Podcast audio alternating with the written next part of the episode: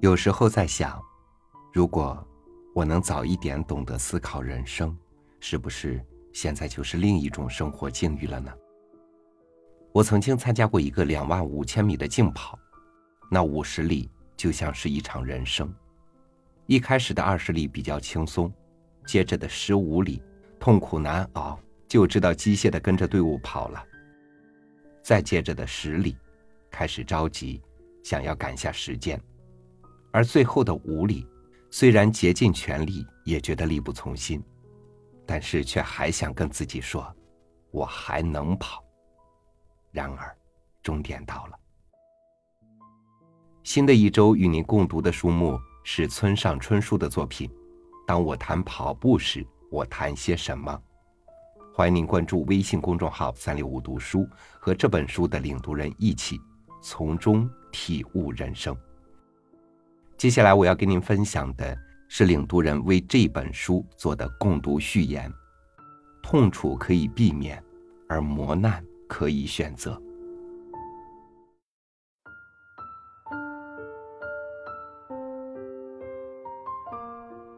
当我谈跑步时，我谈些什么？有句话。简洁归纳了马拉松比赛中最重要的部分：痛楚难以避免，而磨难可以选择。一个人，无论你选择做什么，总是需要付出时间和精力，需要倾注心血和热情。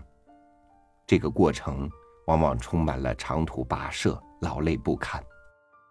我们无法避免过程的艰辛，我们能决定的，只有是不是真的不行。是不是真的要放弃？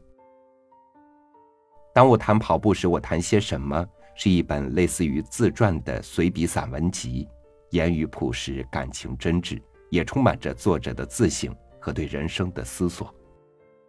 这本书的九个章节，并不是一气呵成的文章，而是村上春树在做其他工作的间隙抽空一点一滴的写下的。但却是村上春树三十年来第一次从正面书写自己，字里行间斟词酌句，细细修改。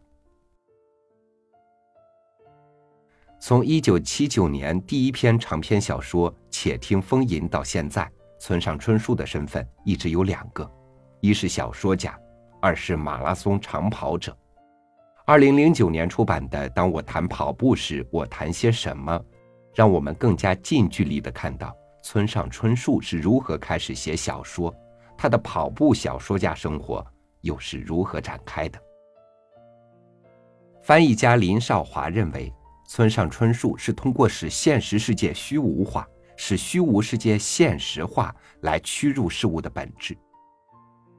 在《当我谈跑步时，我谈些什么》这本书中，所有的虚无都将散去，赤裸裸于现实的镜子前。村上春树好像一个旁观者，一边追叙从写小说以来的跑步小说家路程，一边思索着长跑与作品和性格之间的交错。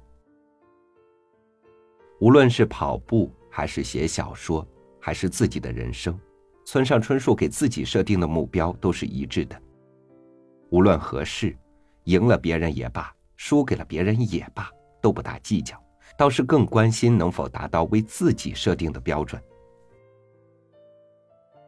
写小说就像跑全程马拉松，对于创作者而言，其动机安安静静、确确实实的存在于自身内部，不应向外部去寻求形式与标准。如果没有跑步，村上春树的小说大概会是另一种样子。常年跑步形成的隐忍和持久性，以及他的性格。和他的作品互相契合，有互相影响。在这本书中，我们将看到三十一岁的村上春树，在一个无可挑剔的阳春假日，看着球队的比赛，某一个瞬间便下了决心要写小说。此后，为了专心写好的作品，关掉了经营的很好的店铺，也改变了生活习惯，开始了长跑。我们还将看到。真实生活中的村上春树不大以独处为苦，每天几个小时和谁都不交谈，独自一人默默写小说，默默的跑步，只眺望周围的风光，凝视自己，享受独处时精神的放飞。更多关于马拉松和铁人三项比赛的细节，让我们切身感受到肉体的痛苦不可避免，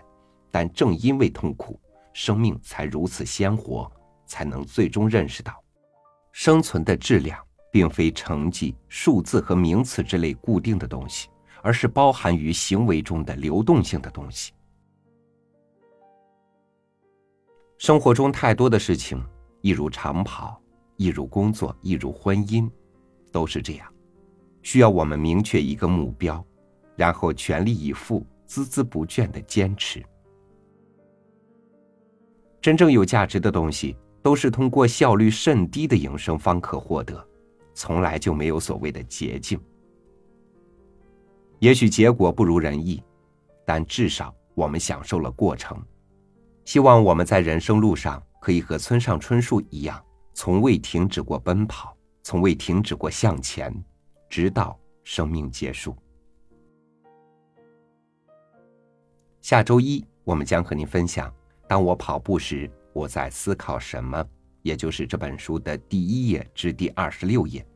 星期二和您分享，身处不公平之地，我还是想追求某种公平。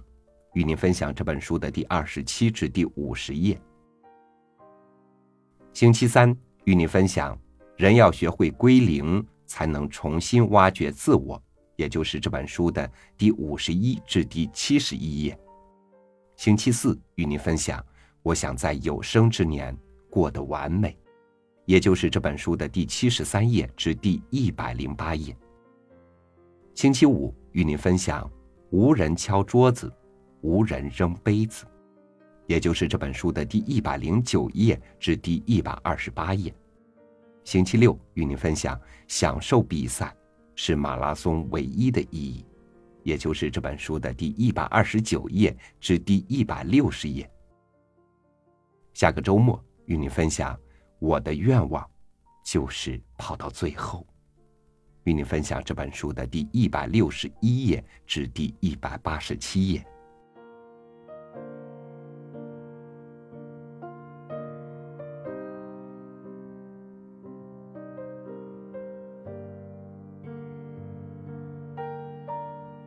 选取一个你向往的方向，然后努力的去享受这个过程。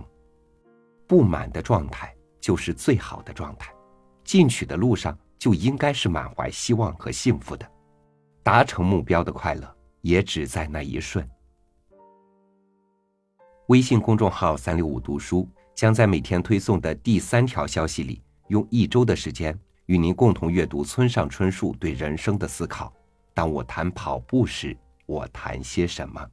期待您的参与。我是超宇，明天见。くととき刻む古時計苦しみ涙流すうつろめ彼の人生の始まりと同時に上がった産声叱られればすぐうつむくおとなしい子だったがゆくゆくすくすくと育ち友達と同じこの街の小中高終えて大人にこれといって取り柄こそないがとても良かった日頃の行いまたお隣友仲がよくよくしていたお泊まりごく普通の子だったが親孝行はそりゃ相当したほか同様大学は国立に進学独立目指すまさにいい子の特質そこは歓楽街とは程遠いなんか辛いキャンパスライフそんな彼も就職は内定定なんでこれで人生も安定生きるという義務課題を難なくこなすが実は何が大切か彼は気づかない喉が渇いた時にはもう水はない生きるという義務課題を難なくこなすが実は何が大切か彼は気づかない喉が渇いた時にはもう水はない朝は7時起床生き生きと今日も目覚まし迎える一日をあくる日も同じ地元町から仕事場に急ぐ人の波入社し数年で会社内に咲いた愛も実り洗いざらい気持ち打ち明け勝負しゴールイン上手に世渡りこなす公務員その後妻と子と暮らそうと購入した2000万ぐらいの一軒家旗から見りゃ温かな幸せ定かな家庭だったがその方傍らただただいつも波風立てず世間や親を安心させ明日へそんな気持ちで全身を持ってエンジン全開で前進してきた今何か足りない無意識に曖昧な未来を気づくことにも気づくことなく日が沈む生きるという課題を難なくこなすが実は何が大切か彼は気づかない喉が渇いた時にはもう見つまない生きるという義務課題を難なくこなすが実は何が大切か彼は気づかない喉が渇いた時にはもう見つまない野の草のように強くて素朴な努力家孤独感とこれまでそそくさきたがちょっと一人に妻の緑茶でほっと一息ここまでいろんなことがあった短いと言われるが長かった振り返る自分の足跡支えてくれたみんなありがとう我が子や孫や妻へこの愛する彼らに何を伝え何を残してこれたんだろう身に染みて感じた後々お金や土地ではないが心や愛こそ形のない財産本当は分かっていたんだただ気づかず生きてきたんだ生きるという義務課題ん難なくこなすが実は何が大切か彼は気づかない喉が渇いた時にはもうつまない生きるという義務課題を難なくこなすが実は何が大切か彼は気づかない喉が渇いた時にはもうつまない社会という大魔境の波に乗っかりどんな多忙もこなしまっと彼は自分の中に何を残し生きてきたのだろう色に枯れた夕焼けふと見上げた空に潤んだ目人はそれぞれ描いた未来の中に荷物片手に歩いてくだけ生きるという義務課題を難なくこなすが実は何が大切か彼は気づかない喉が渇いた時にはもう見スはない